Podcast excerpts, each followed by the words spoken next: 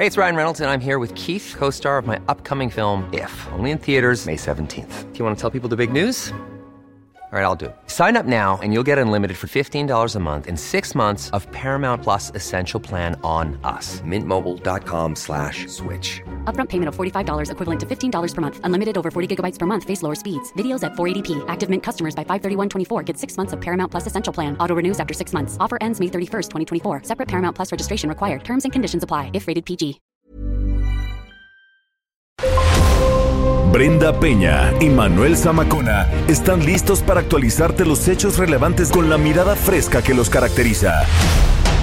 Bienvenidos a Noticiero Capitalino en Heraldo Radio 98.5 FM. Comenzamos. La Ciudad de México continuará en semáforo naranja la siguiente semana. De la ley de inquilinos en el Congreso Capitalino. Factura en el grupo parlamentario del Partido del Trabajo del Congreso de la Ciudad. Renuncian dos diputadas. Se lanza la plataforma digital Mándamelo para promover las ventas de las tienditas. Delincuentes disfrazados de mensajeros es la nueva modalidad de robo en los domicilios. Suspenden a Julio César Chávez Jr. indefinidamente del boxeo. Vaya pérdida.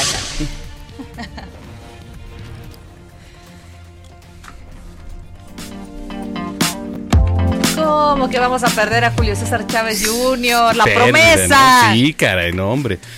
Bueno, son las 9 de la noche con un minuto en el tiempo del centro de la República Mexicana. Qué gusto que nos estén acompañando una noche más aquí a través de esta señal que es el 98.5 de FM. Bienvenidos al Noticiero Capitalino. Una semana más, Brenda Peña. Manuel Zamacona, ¿cómo estás? Gracias por cerrar esta semana con nosotros. Eh, venimos llegando a desanitizarnos un poco. Sí, ¿no? efectivamente. Que nos íbamos a dar ahí un bañito de pueblo al mercado primero de diciembre, Manuel. Correcto, ¿qué tal la Tengo ahí comida? tus pescadillas guardadas. Eso me parece excelente. ¿Qué tal la comida? pescadillas. y- Oye, ¿no sabes qué? ¿Qué sorpresa me llevé? No sé cómo te fue a ti en el mercado de Sonora Ajá. en cuanto a esta parte de la limpieza, pero fíjate que aquí en el primero de diciembre los pisos estaban totalmente desinfectados, limpio, ni una sola basura. Es un mercado que tiene muchísima ventilación, eh, tienen muchísimos cuidados y la verdad me dio mucha confianza. Y sobre todo la parte de la comida que está, tienen unos cuidados que no te imaginas. Ah, qué bueno. No te imaginas. Entonces ahí traigo tus pescadillas. Eh, Del mercado salieron bien, del mercado para acá pasaron por el Uber, por mis manos, las de Daniel Casillas, mi camarógrafo. Este, Creo que voy a tener que desinfectar aquí más las Orlas, que pescadillas. pellizcó ahí los, este, pero bueno. Ah, ya, sí, no. Bueno, pues muy bien, muy bien, querida Brenda Peña. Este, qué gusto que nos estén acompañando porque tenemos bastantes noticias para cerrar Sí, esta semana tan movida. Así que está usted en la sintonía correcta y como todos los días les repetimos nuestras redes sociales para que se pongan en contacto. Arroba Heraldo de México. Arroba bajo penabello. y arroba Zamacona al aire. Cuando son las 9 de la noche con 3 minutos, comenzamos. Comenzamos un recorrido en las calles de la Ciudad de México. Israel Lorenzana, ¿dónde andas? Manuel Zamacona, Brenda Peña, les mando un saludo. Y por supuesto tenemos información para nuestros amigos que en estos momentos se desplazan en la zona del periférico, pero en su tramo oriente. Ha caído una fuerte lluvia en esta zona, pues tenemos ya encharcamientos y el pavimento mojado, es una mezcla peligrosa. Me refiero de la zona de la México Pachuca y con dirección hacia el perímetro de Naucalpan. Esto tiene que ver también en la zona de Tlanepantla, parte de la alcaldía Gustavo Madero, es el periférico oriente, así que bueno, pues asentamientos considerables, esto con dirección también hacia la zona del río de los Remedios. Hay que por supuesto armarse de paciencia, anticipar su paso, principalmente en este cruce, en la zona de la México Pachuca, la zona del río de los Remedios, así que bueno, pues aunque tenemos elementos policíacos agilizando la circulación, aún así hay que por supuesto anticipar su paso por varios minutos. Hay pocas alternativas, una de ellas puede ser sin duda alguna la avenida San José, esto para incorporarse al perímetro de la vía Morelos o también con dirección hacia la zona de Centenario. Pues Brenda Manuel, es la información que les tengo. Pues vamos a estar muy pendientes. Gracias, Israel, y nos escuchamos más tarde. Hasta luego. Son las 9 con 4. Con una sonrisa y otra reflexión, nos vamos al fin de semana con el ácido sentido del humor de memes de Meme News Radio.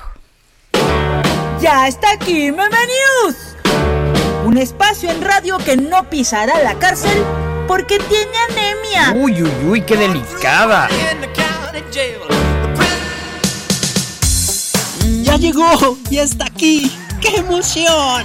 Sí, Miguel. Ya Emilio Lozoya pisó tierra azteca. ¿Emilio qué? No, Gus. Me refiero a que ya llegó el día en que por fin dieron inicio las grabaciones del live action de una de las sagas de videojuegos más exitosa, Uncharted, que será protagonizada por el mesmésimo y guapésimo Tom Holland. Papito, ¿te marino el camarón o te rostizo el pollo?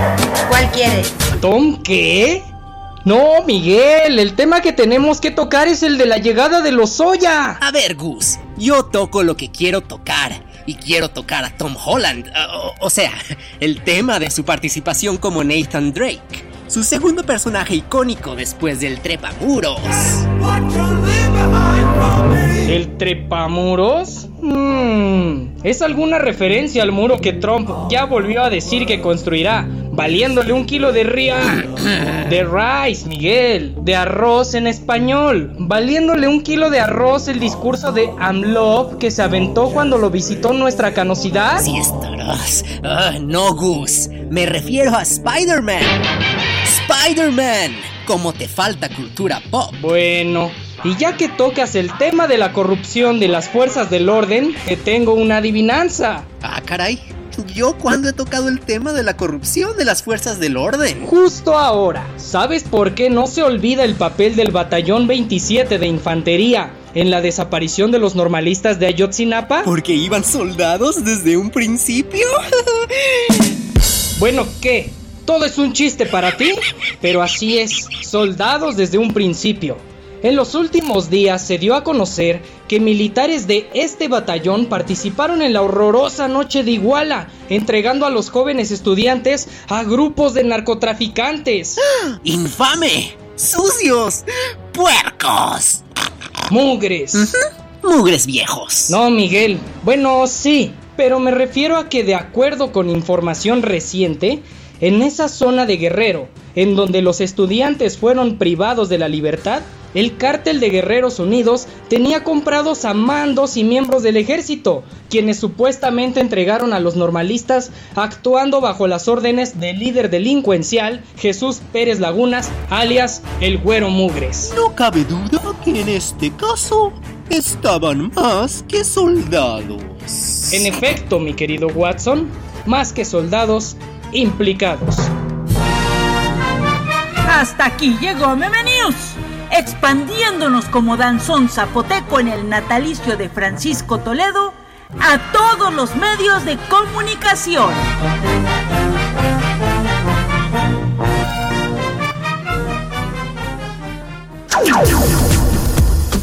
Eh, usted sabe que todos los viernes ahora la jefa de gobierno ha estado actualizando la situación en la que se encuentra la capital de la República en el semáforo epidemiológico. Por supuesto emitió un mensaje y vamos a escuchar parte de él. Hoy es viernes 17 de julio y les informo que la ciudad permanece para la próxima semana en semáforo naranja.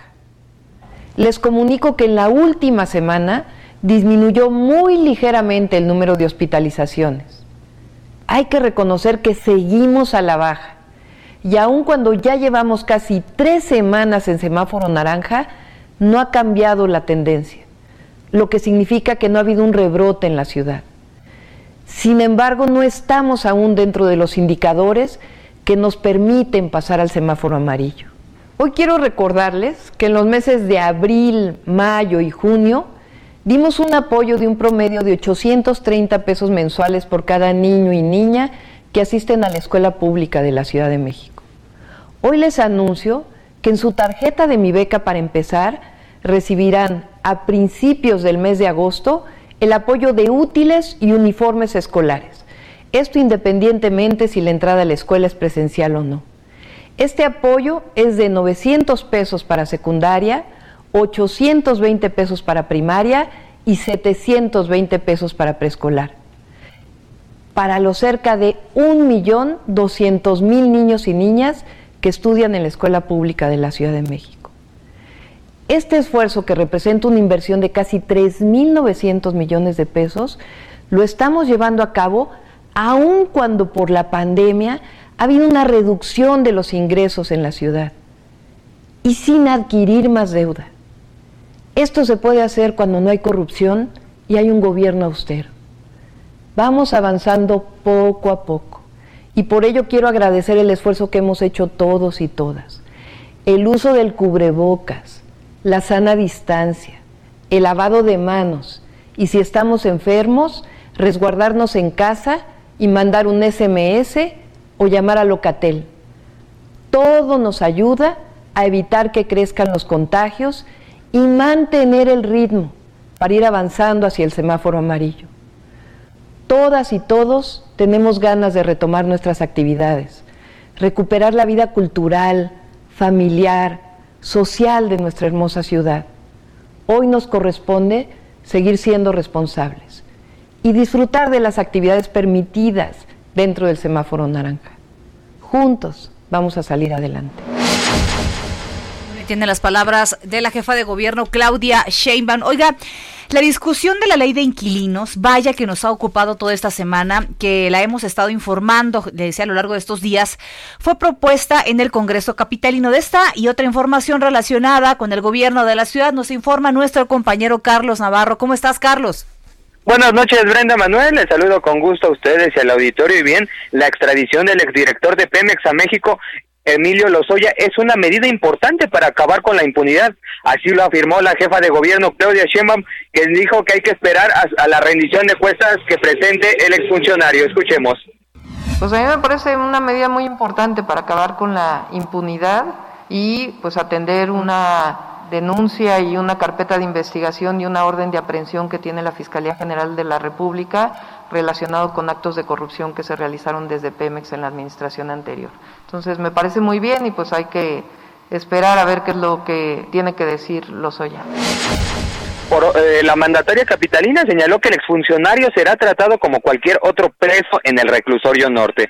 Por otro lado, comentarles que las arcas gubernamentales de la Ciudad de México sufrieron un golpe multimillonario por el COVID-19. Es por ello que la Ciudad de México ajustó 4.2% su presupuesto, que es alrededor de 10 mil millones de pesos, tras un boquete, escúchelo bien, de 11 mil millones de pesos que dejó de percibir la Ciudad de México. Además, sumándole a esta situación, se tuvieron que destinar casi 5 mil millones para la atención de la pandemia y 3.200 más para los apoyos sociales.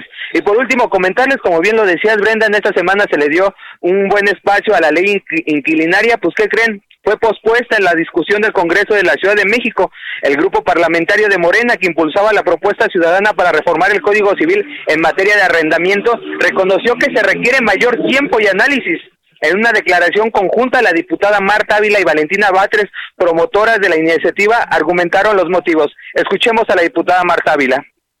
La iniciativa tiende a un ejercicio ciudadano de participación política que requiere que todos los actores involucrados participen de igual modo, por lo que se necesita que la Comisión de Administración y Procuración de Justicia presidida por el diputado Eduardo Santillán, cuente con mayor tiempo y mayores elementos a efecto de emitir un dictamen al respecto. Se requiere ampliar el periodo de discusión para tener todas las consideraciones necesarias y así decidir la pertinencia de la reforma. Un tema tan polémico no puede ser resuelto de manera apresurada. Se requiere tiempo y sobre todo participación social. La discusión sobre una nueva ley de inquilinos detonó diversos posicionamientos de empresarios e incluso la Comisión de Derechos Humanos local eh, mencionó que eh, les, le pidieron a los diputados que no se afectaran tanto a propietarios como a inquilinos. Por ejemplo, la Coparmex CDMX advirtió sobre las consecuencias de la propuesta en el Congreso Capitalino la propuesta que preveía en contextos e-, excepcionales como la actual pandemia que los inquilinos pudieran solicitar a propietarios un arreglo o negociación para ajustar el contrato. La ombudsperson Asheli Ramírez consideró necesario crear un escenario de certidumbre, acceso a la justicia y garantía para ambas partes. Y por último, también en esta discusión se sumó el presidente del Tribunal Superior de Justicia de la Ciudad de Mico, Rafael Guerra Álvarez, quien afirmó que la emergencia del Poder Judicial puso a disposición de arrendatarios e inquilinos el proceso de mediación digital. Así es que bien, como lo comentaban, se le dio espacio en esta semana, ustedes eh, lo debatieron con varios especialistas y hoy se pospone hasta nuevo aviso la ley de inquilinos que tanta controversia generó incluso al mismo interior de Morena, generó conflicto entre algunos diputados, el mismo diputado Nazario Norberto reclamó que no era constitucional porque se violentaban algunos derechos. Así es que bueno, se pospone la ley inquilinaria en la Ciudad de México. Brenda Manuel, la información que les tengo. Vaya, vaya decisión además, ¿no? Pues sí, porque se tenía que discutir, se tenía que analizar a fondo y creo que pues ahorita también hay otros temas en los que se debe voltear a ver. En fin. así es. Gracias, Carlos. Hasta luego, buen fin de semana. Buen fin de semana, son las 9.14 ya. Otro lado, por otro lado, siguen las renuncias en el Congreso de la capital y esta vez fue el grupo parlamentario del Partido del Trabajo el que parece ser que ha fracturado. Manuel Durán tiene todos los detalles. ¿Cómo estás, Tocayo? Muy buenas noches. Hola, muy buenas noches, Brenda Manuel. Pues en efecto, eh, este, hay, hay más noticias en el Congreso de la Ciudad de México y es que el grupo parlamentario del PT eh, quedó prácticamente fracturado. Dos diputadas, Lizeth Clavel Sánchez, la es líder de sobrecargos, y Leonor Gómez Otegui y expriista renunciaron a la fracción del PT para hacer independientes la coordinación de esta bancada encabezada por Circe Camacho. Quiso endosar esta ruptura al gobierno de la Ciudad de México mediante una declaración pública asegurando que la separación se debe a una práctica poco ética por parte de funcionarios de segundo nivel de la Ciudad de México, pero pues no, no da nombres de quiénes serían los responsables de haber hecho este cabildeo para la, la, separación.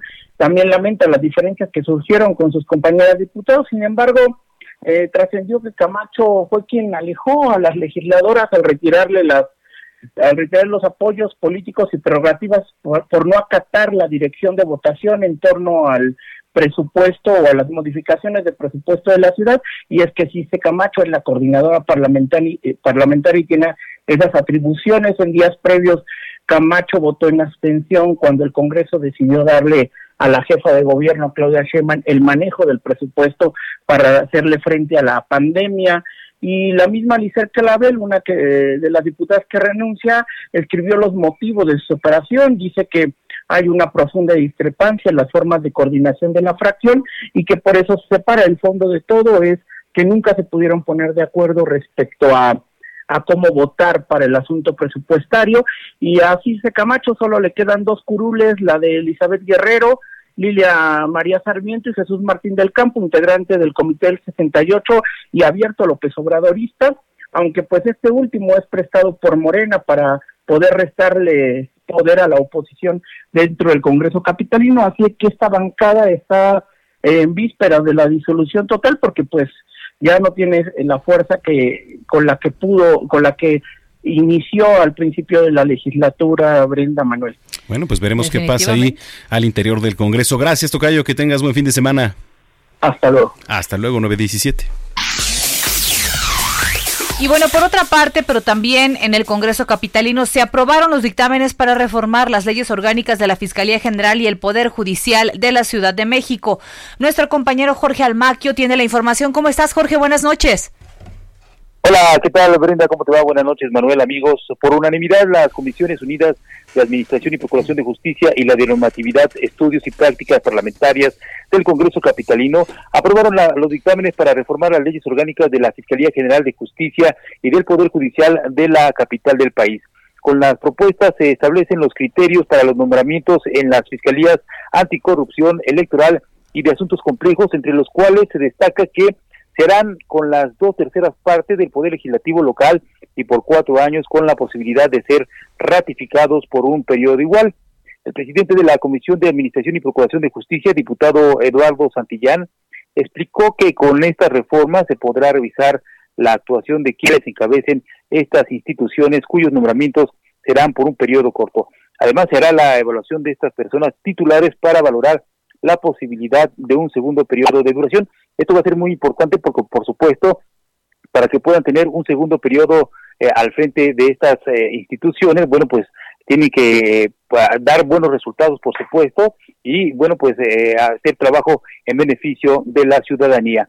De esta manera, el perfil que tendrán las personas titulares de las fiscalías será igual al requerido para ser titular de la Fiscalía General de Justicia de la Ciudad de México. La propuesta de reforma a la ley orgánica de la Fiscalía General de Justicia establece que en la estructura de la misma se habrá eh, de establecer dos coordinaciones, la general de investigación de delitos de género y de atención a víctimas y la de delitos de alto impacto. También se establecen las facultades a la Fiscalía de Atención a Delitos de Corrupción y a la Fiscalía de Atención a Delitos Electorales. Se espera que los dictámenes, bueno, pues se puedan llevar al Pleno en un periodo extraordinario de sesiones en el siguiente, en el, eh, eh, pues, en esta revisión que están realizando, o también que se pueda llevar a cabo estas, estos dictámenes, se lleven al Pleno en el siguiente periodo extraordinario que inicia, por supuesto, en septiembre. Por lo pronto, es el reporte que les tengo. Gracias, muchísimas gracias, Jorge. Te mandamos un abrazo y feliz fin de semana. Igualmente, buenas noches, hasta luego. Son las 9.20. Ayer aquí, en este espacio, en el Noticiero Capitalino, le comentamos que la coalición Cero Emisiones solicitó el apoyo de la sociedad para mantener la ciclovía de insurgentes. ¿Qué tema?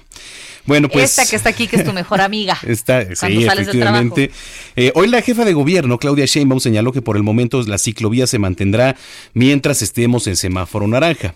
Sin embargo, está informando que la Secretaría de Movilidad Capitalina está evaluando la permanencia de la ciclovía, que me parece que pues por ahí va la tirada, ¿no? O sea, el hacer esta ciclovía, el poner estos incluso topes, ¿no? Pues Fosforescentes, ya quizá como una, de como una manera permanente, pues dice mucho. Entonces... Definitivamente, pero la verdad es que eh, algo que no, más allá de la parte de los ciclistas, que yo, yo definitivamente apoyo, por supuesto, siempre este medio de transporte, pero lo que pasa en avenidas como insurgentes es que se reducen los carriles muchísimo. O sea, tú vas en, hay dos carriles que son muy pequeños, que cuando vas a un lado de un camión, de una camioneta, de alguien del transporte público, mejor te esperas y, prácticamente vas circulando un solo coche durante un periodo eh, determinado de tiempo por miedo a que roce tu coche. ¿no? Entonces, sí ahí es en donde hay que poner un poco más de visión. Estamos hablando de la avenida más grande de México y también pues de las más grandes de América Latina, entonces opciones debe de haber. Son las 9.21 con la finalidad de hacer sinergia y apoyar a los pequeños comercios, la ANTAF, la Confederación de Cámaras Nacionales de Comercio, Servicios y Turismo, eh, lanzaron la plataforma digital denominada Mándamelo. Para saber de qué se trata, agradecemos que eh, reciba la llamada del noticiero capitalino el ingeniero Ignacio Tato Amador, director de operaciones de Asociación Nacional de Tiendas de Autoservicio y Departamentales, la ANTAF. ¿Qué tal, ingeniero? ¿Cómo se encuentra? Buenas noches. Buenas noches, Brenda, mucho gusto. Muchas gracias a ustedes y gracias a Aldo Radio y, también a Nessa Majona. Gusto saludar. Gracias. A ver, cuéntenos, por favor, de qué se trata este plan de Mándamelo. Pues de lo que se trata es que los comerciantes pequeños tengan también oportunidad de entrar a este nuevo comercio, que es el comercio electrónico. Nosotros como asociación estamos comprometidos con la Concanaco a que no solo las grandes cadenas asociadas en ANTAD, tengan estos accesos.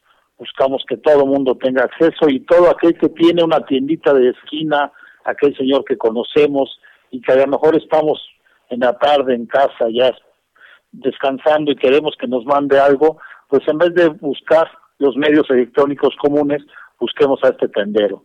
Y por medio de un mensaje de WhatsApp o de, o, de Messenger de Facebook, le podemos pedir algunas cosas, unas papitas, unos aguacates, algo para la cena. Y muy sencillo se puede hacer. Duda. Esto me parece funcionaría este con las tiendas, quizá podría yo imaginarme de abarrotes, etcétera, que están cerca de, de los domicilios o algo así. Exactamente, ahorita en un principio es por cercanía. Estamos pensando alrededor de tu casa, a 800 metros, puede que haya tres, cuatro o hasta cinco tiendas de estas pequeñas. Algunas de ellas conoces ya el tendero, es una familia seguramente de acá atiende, y entonces será muy fácil que reciba el pedido y alguno de ellos que te lleve el pedido a tu casa. Muy bien, pues está, está muy interesante. ¿Dónde podemos encontrar más información? Bueno, estaremos mandando, estamos, estaremos llenando de información, esperemos que que podamos tener los medios para llenar de información a todos los senderos, nos vamos a acercar a todos ellos por medio de, Canaco y con Canaco, todas las Canacos de todo el país, por eso esta alianza, todos ellos, sus agremiados, empezarán a escuchar de nosotros y obviamente redes sociales y de voz en voz se irá sabiendo de este Claro. Le agradecemos muchísimo que haya atendido nuestra llamada y por supuesto que apoyaremos el comercio local siempre, ingeniero. Por supuesto, siempre. Gracias. Muchas gracias. Muy buenas noches, son las 9.24 y vamos a ir a una pausa, Manuel Zamacona, pero antes gracias a todos los que se han comunicado con nosotros. Sí, la verdad es que como siempre leemos con mucho gusto sus comentarios aquí a través de las redes sociales, en el Twitter, pero también nos pueden seguir en el Instagram, estás como en Instagram también como guion bajo, ¿no?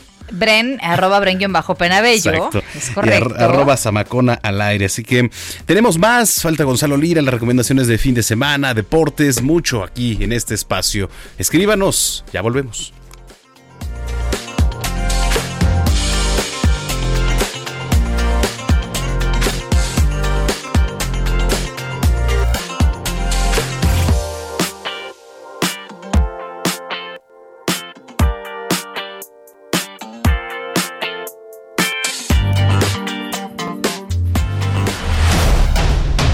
Después de un corte con las noticias más relevantes en las voces de Brenda Peña y Manuel Zamacona en el noticiero capitalino en Heraldo Radio 98.5 FM. Regresamos. Regresamos con Brenda Peña y Manuel Zamacona al noticiero capitalino en Heraldo Radio 98.5 FM. Son las 9.30 de la noche. Gracias por acompañarnos en esta segunda media hora de información aquí en Noticiero Capitalino, el Heraldo Radio 98.5.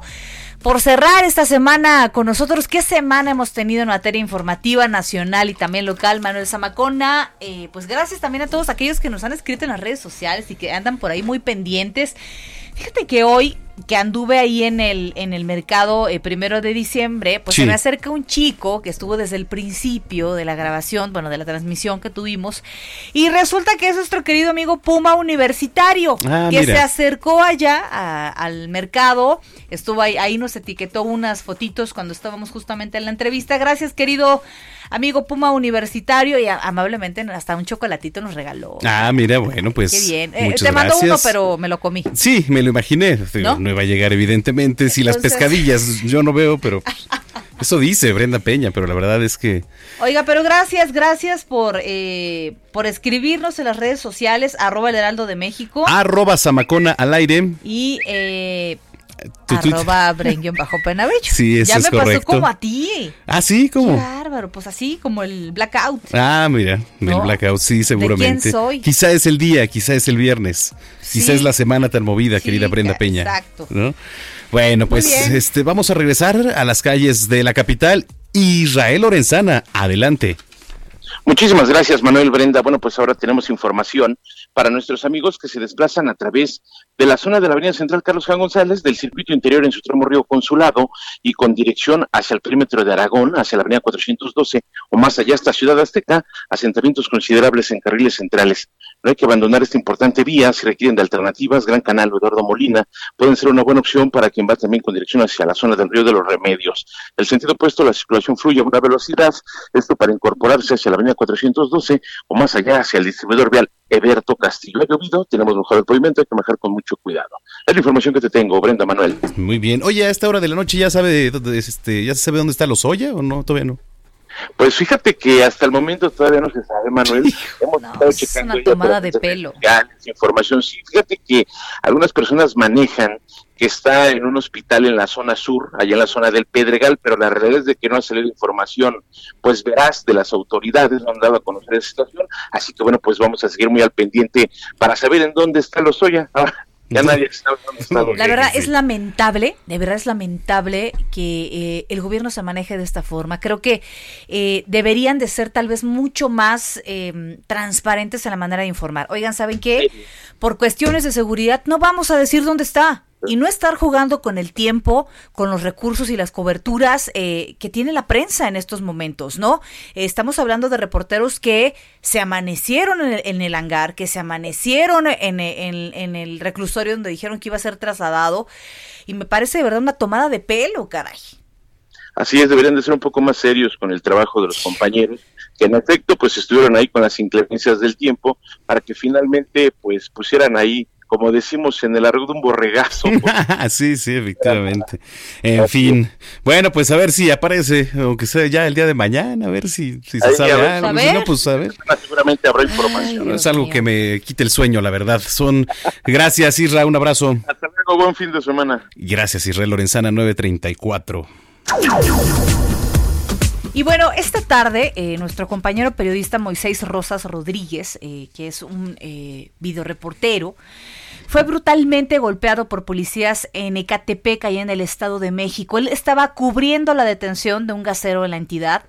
Tras esta agresión, el videógrafo fue trasladado a la Fiscalía General de Justicia del Estado de México en calidad de detenido, fíjese usted, por el delito de agresión a policías. Más tarde, claro, porque no había, no había pruebas, fue liberado. El gobierno de Catepec publicó tiempo después el siguiente comunicado que eh, aseguro se hizo con el acuerdo eh, de nuestro compañero Moisés Rosas eh, Rodríguez y al cual le damos lectura. Sí, dice Número uno, el periodista se encuentra en libertad y en pleno ejercicio de sus derechos. Número dos, el gobierno municipal de Catepec lamenta profundamente y reprueba el incidente suscitado esta tarde. El tres, la autoridad municipal expresó al periodista su compromiso de tomar medidas necesarias para garantizar el libre ejercicio de la actividad periodística de los representantes de los medios. Otro más es que se formalizó un documento de conciliación con el periodista Moisés Rosas, donde la autoridad se compromete a llevar a la práctica las acciones necesarias para garantizar la integridad del reportero y de todos los periodistas Número 5. El gobierno municipal de Catepec ratifica su absoluto respeto al trabajo de los periodistas y ofrece garantías de que se van a aplicar los protocolos necesarios para garantizar el desempeño pegado a derecho. Y bueno, pues este presente comunicado se emite con el acuerdo del periodista Moisés Rosas, a quien le mandamos toda nuestra solidaridad. Un abrazo. Y, también eh, decir, Manuel, que por supuesto que en el Heraldo de México repudiamos y rechazamos cualquier manifestación de violencia o abuso a un periodista, a un videocamarógrafo, que, que son gente que está haciendo su trabajo, que no agrede. La verdad es que los compañeros decían, no estábamos haciendo otra cosa que cubrir eh, la nota, cumplir con nuestro trabajo, con lo que llevamos el pan a casa. Y pues la policía eh, siempre hemos visto, ¿no? o lo tomamos como un grupo que nos brinda seguridad, no como un grupo que te va a vulnerar la seguridad. Sí, efectivamente, eso a veces no se entiende. Hay que recordar que aquí en nuestro país eh, el ejercicio periodístico es muy peligroso. Así es. Tan solo por debajo de Afganistán. ¿No? Allá en zonas de Medio Oriente que la verdad es muy complicado, pero México, ahí está. Es increíble. Y estos temas también, como digo, son curvas que nunca se han aplanado. Entonces, pues bueno, un abrazo, nuestra solidaridad con nuestro compañero Moisés Rosas. Son las 9 de la noche con 36 minutos. Es tiempo del séptimo arte. Películas, cortometrajes, series, documentales y excelente música. Cinéfilo con Gonzalo Lira en el noticiero capitalino 98.5.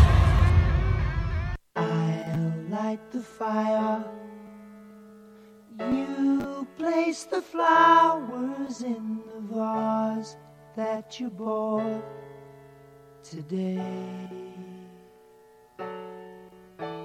Staring at the fire for hours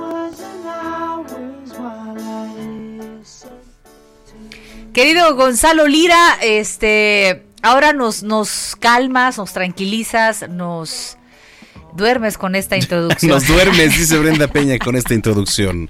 Ya por eso no te presentábamos, fíjate. Gonzalo Yo creo que él se durmió también. se durmió Se arrulló con esta canción. Querido bueno, Es que, bueno, deben de saber que estamos en la sección Cinéfilo con Gonzalo Lira, a quien estamos eh, restableciendo la comunicación. Ahí nos escuchas o ya te quedaste dormido, Gonzalo Lira. Eh, no, no, no, aquí ah, estoy por alguna razón, por alguna razón, eh, como que estaban mute ustedes, pero pues no sé, a lo mejor Orlando ya tiene complejos de, tío, así de que no saben usar uh. las redes sociales. Uh. Eso sí calienta, ¿eh? ahorita, sí se va a cortar la comunicación, ¿verdad? Sí, sí, porque él tiene todo el poder. A ver cuándo vas a comer a la casa, dice Orlando. Ay, hombre, gracias.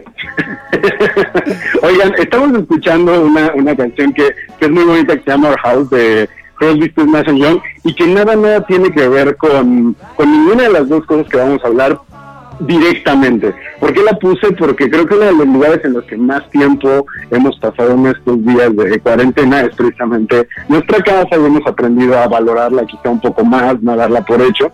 Y una de las eh, cosas las que recordé esta canción es porque desde hace unas semanas en la plataforma más famosa, ¿no? ¿Sí se puede decir? Sí, sí, sí, dale, dale, dale. Bueno, justo hace unas semanas en, en Netflix se, se lanzó un, pues no es una película, no es una serie, es una colección de cortometrajes que se llama Home que la traducción sería hecho en casa, y que es una colección de cortos hechos precisamente por diferentes directores alrededor del mundo, entre los cuales pues destaca, por ejemplo, que está Lady L.J. Paolo Sorrentino, que hizo La Gran Belleza, eh, también hay actores y actrices como directores, está Kristen Stewart, está también Maggie Gyllenhaal, y bueno, ¿de qué se trata? Son cortos que hicieron todos estos personajes en el confinamiento desde sus casas y que son muy interesantes porque nos permiten ver no solo pues un poco de la intimidad de estas grandes figuras del cine, sino que además también se digamos que sirve como una especie de ventana a cómo eh, se está viviendo esto en diferentes partes del mundo sin necesariamente ver el exterior. Entonces, es interesante por eso, porque creo que a final de cuentas, pues mucho de lo que tenemos en nuestras casas y de la vida privada tiene que ver con el mundo y la sociedad y el país en el que vivimos. Así que échenle un ojo a Homemade, que vale bastante, bastante la pena.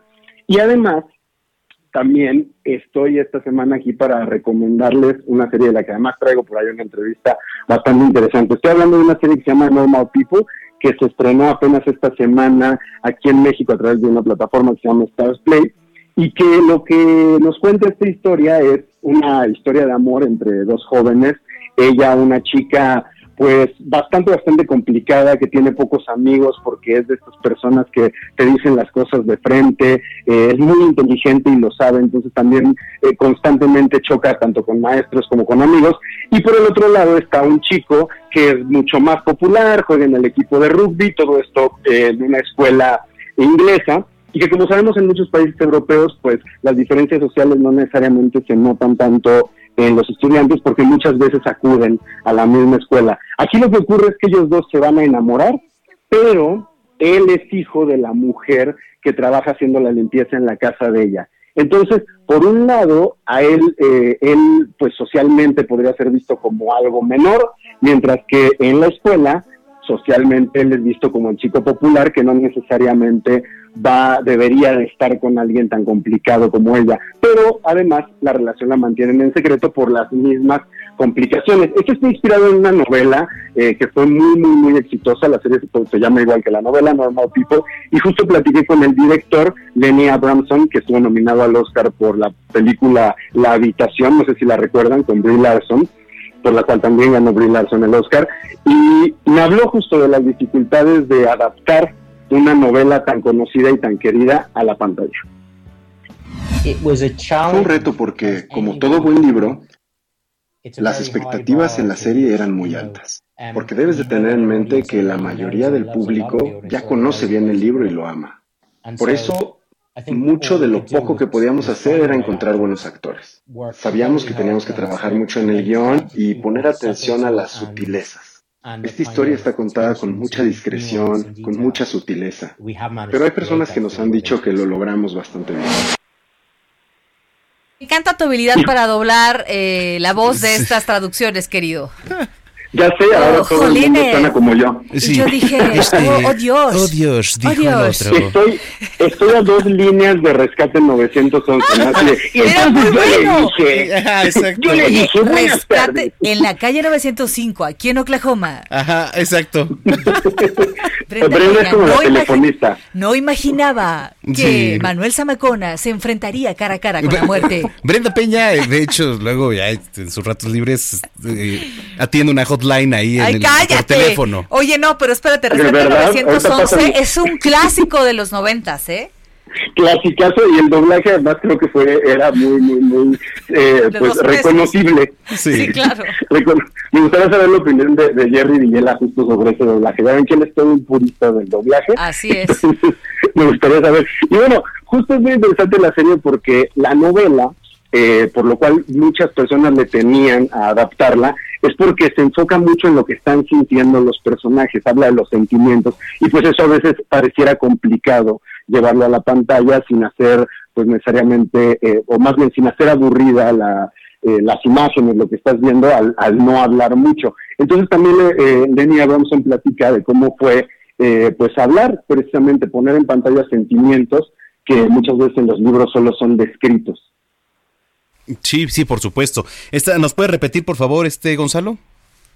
Eh, la serie se llama Normal People, algo Normal así como gente normal, y la encuentran en Stars Play. Vale mucho, mucho la pena y es una serie que además está dando mucho de qué hablar porque va y viene en el tiempo, nos cuenta precisamente cómo se complican eh, pues las relaciones, cómo no todo es bien sobre hojuelas, cómo a veces nos volvemos adictos a las malas relaciones. Y justo les decía, vamos, vamos a escuchar el segundo audio en el que Abramson precisamente habla de cómo eh, fue el reto de llevar sentimientos a la pantalla. Bueno. Probably the most challenging thing to, in the Quizá lo más difícil de la adaptación fue dar la sensación de que estábamos viendo el interior de los personajes.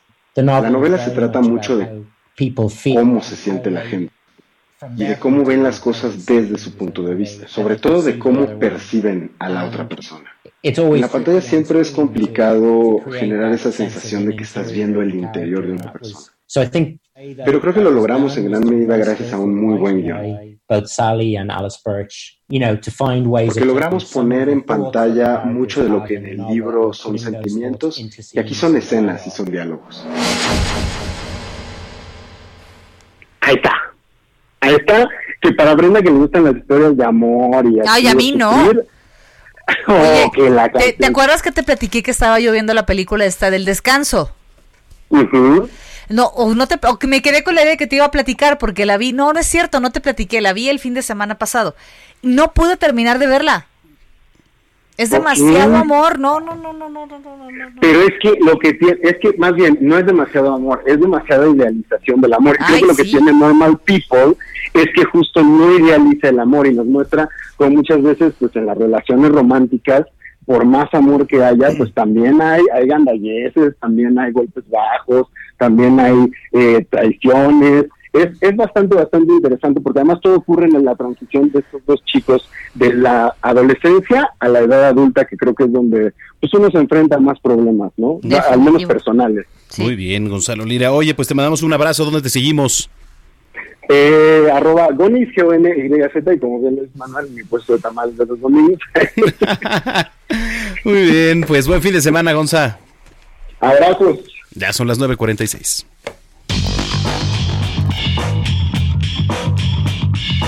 Roberto, Roberto San Germán, ahí en la línea telefónica. ¿Cómo estás, mi estimado Robert? ¿Qué tal, mi querido Manuel, mi querida Brenda y gente que nos sintoniza? ¿Cómo están en esta noche lluviosa? Pues vamos a hablar de Checo Pérez y vamos a hablar de lo que pasó en las prácticas de este día ya en el Gran Premio de Hungría. En la primera quedó en tercer lugar y en la segunda quedó en quinto lugar.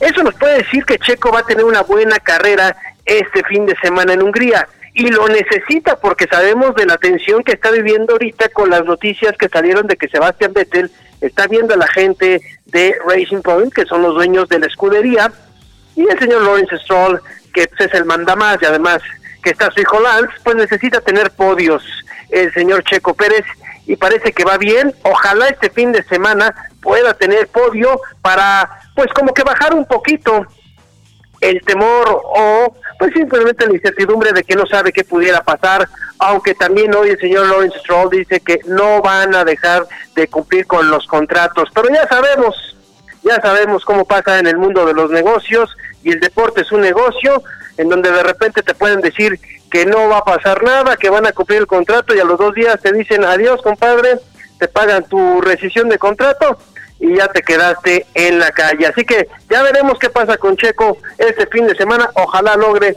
tener pues un buen eh, un buen lugar allá en Hungría. Oigan, y siguiendo con la Fórmula 1, ya confirmaron a dos integrantes de la Gran Carpa como positivos a coronavirus.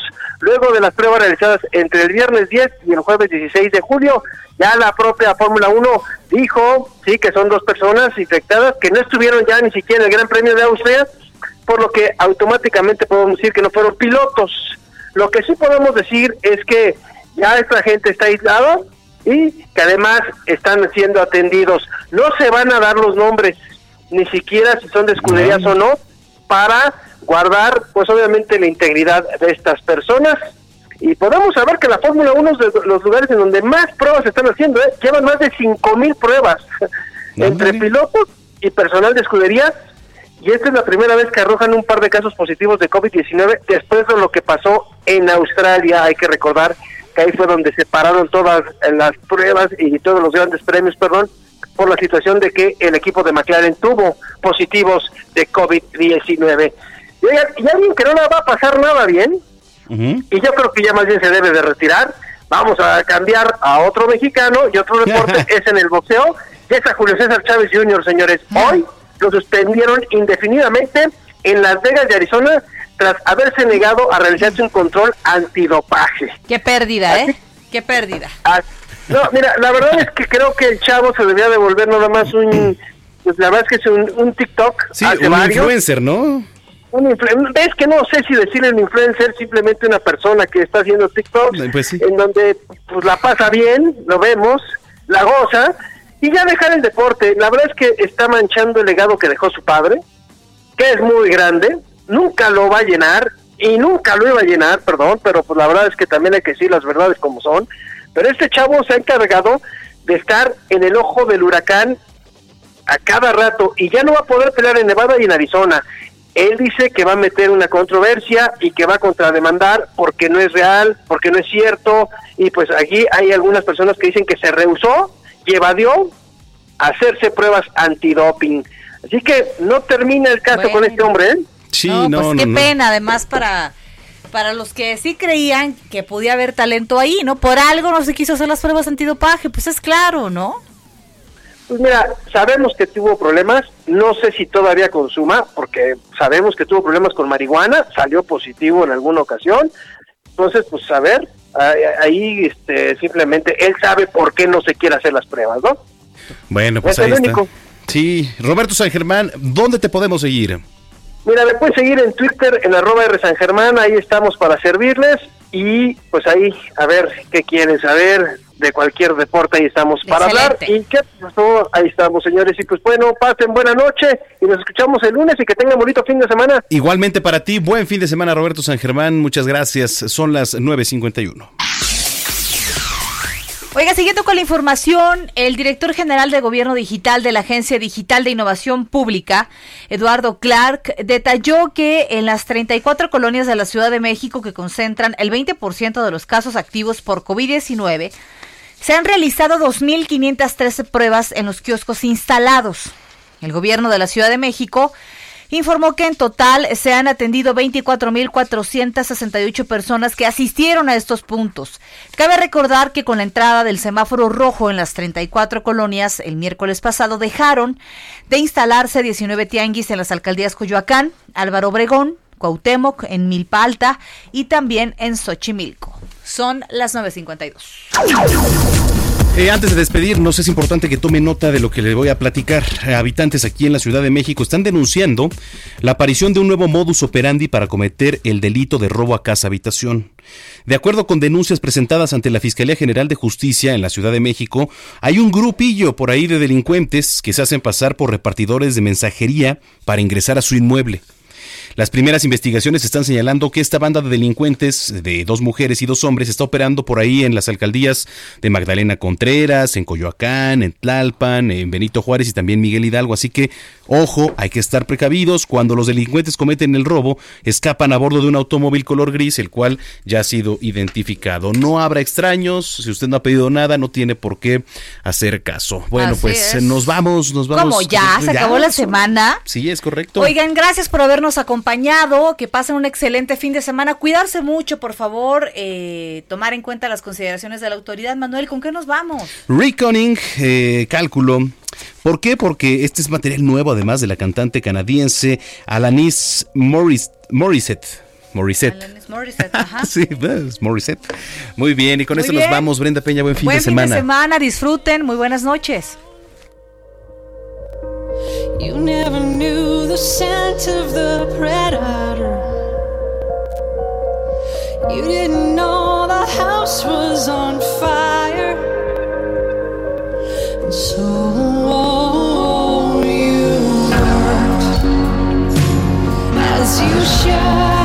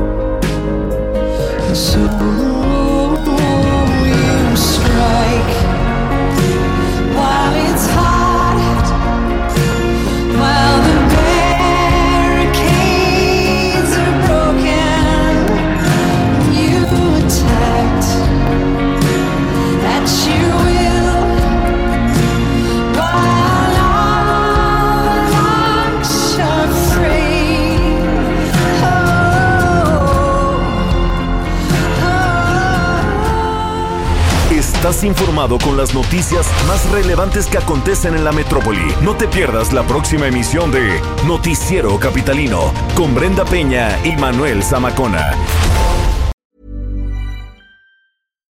If you're looking for plump lips that last, you need to know about Juvederm lip fillers. With Juvederm Volbella XC and Juvederm Ultra XC, your lip look, whether it's subtle or bold, can last up to one full year with optimal treatment and no additional maintenance. Find a licensed specialist and see if it's right for you at juvederm.com today. That's J U V E D E R M.com. Add fullness to lips in adults over 21 with Juvederm Volbella XC or Juvederm Ultra XC. Do not use if you have severe allergies or a history of severe allergic reactions, or if you're allergic to lidocaine or the proteins used in Juvederm. Tell your doctor if you have a history of scarring or taking medicines that decrease the body's immune response or that can prolong bleeding. Common side effects include injection site redness, swelling, pain, tenderness, firmness, lumps, bumps, bruising, discoloration, or itching. As with all fillers, there's a rare risk of unintentional injection into a blood vessel, which can cause vision abnormalities, blindness, stroke, temporary scabs, or scarring. For full important safety information, visit juvederm.com.